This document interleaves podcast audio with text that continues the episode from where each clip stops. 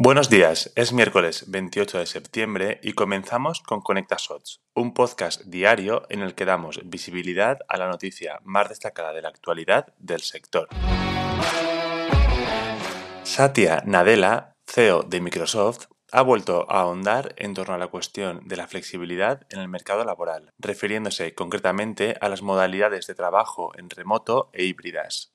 Según los informes que maneja la compañía, más del 80% de las personas que teletrabajan se sienten y demuestran una mayor productividad que desde la propia oficina. Sin embargo, para terminar de afianzar este modelo, es necesario que los grandes directivos y los CEO de las empresas de mayor tamaño superen el fenómeno conocido como la paranoia de la productividad. Las compañías tienen que tratar de eliminar la fricción que existe entre las expectativas de los grandes directivos y el rendimiento laboral de los trabajadores con el objetivo de que la falsa percepción de que estos últimos cuando trabajan en remoto presentan una peor performance, tratando de evitar minar la motivación y la relación existente entre el propio trabajador y la empresa en cuestión. Y hasta aquí la noticia del día. Hasta mañana.